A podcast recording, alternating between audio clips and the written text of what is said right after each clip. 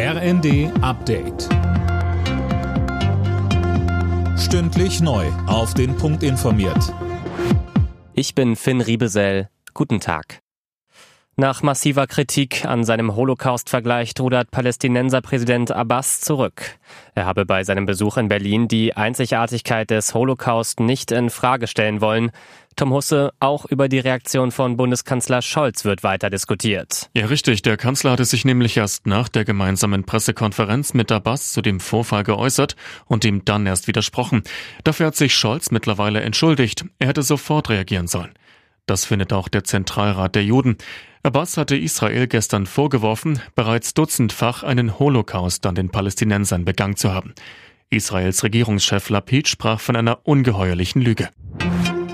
Sachsen ist weiterhin Klassenbester. Laut einer Studie des Instituts der deutschen Wirtschaft hat der Freistaat das beste Bildungssystem in Deutschland und punktet vor allem mit Ganztagsangeboten. Bayern landet in dem Ranking auf Platz 2, Schlusslicht ist Bremen. Nach wie vor wird fieberhaft nach dem Grund für das massenhafte Fischsterben in der Oder gesucht. Zahlreiche Wasserproben wurden bereits genommen, Fischkadaver untersucht. Berliner Wissenschaftler vermuten inzwischen, dass eine Algenart die Ursache sein könnte.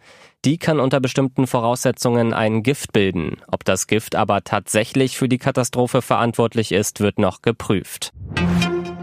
Gut zwei Wochen nach dem Großbrand im Berliner Grunewald laufen die Aufräumarbeiten auf dem Sprengplatz. Die Polizei nimmt Munition unter die Lupe, die auf dem Gelände liegt. Die Kampfmittel werden, wenn möglich, abtransportiert oder kontrolliert gesprengt.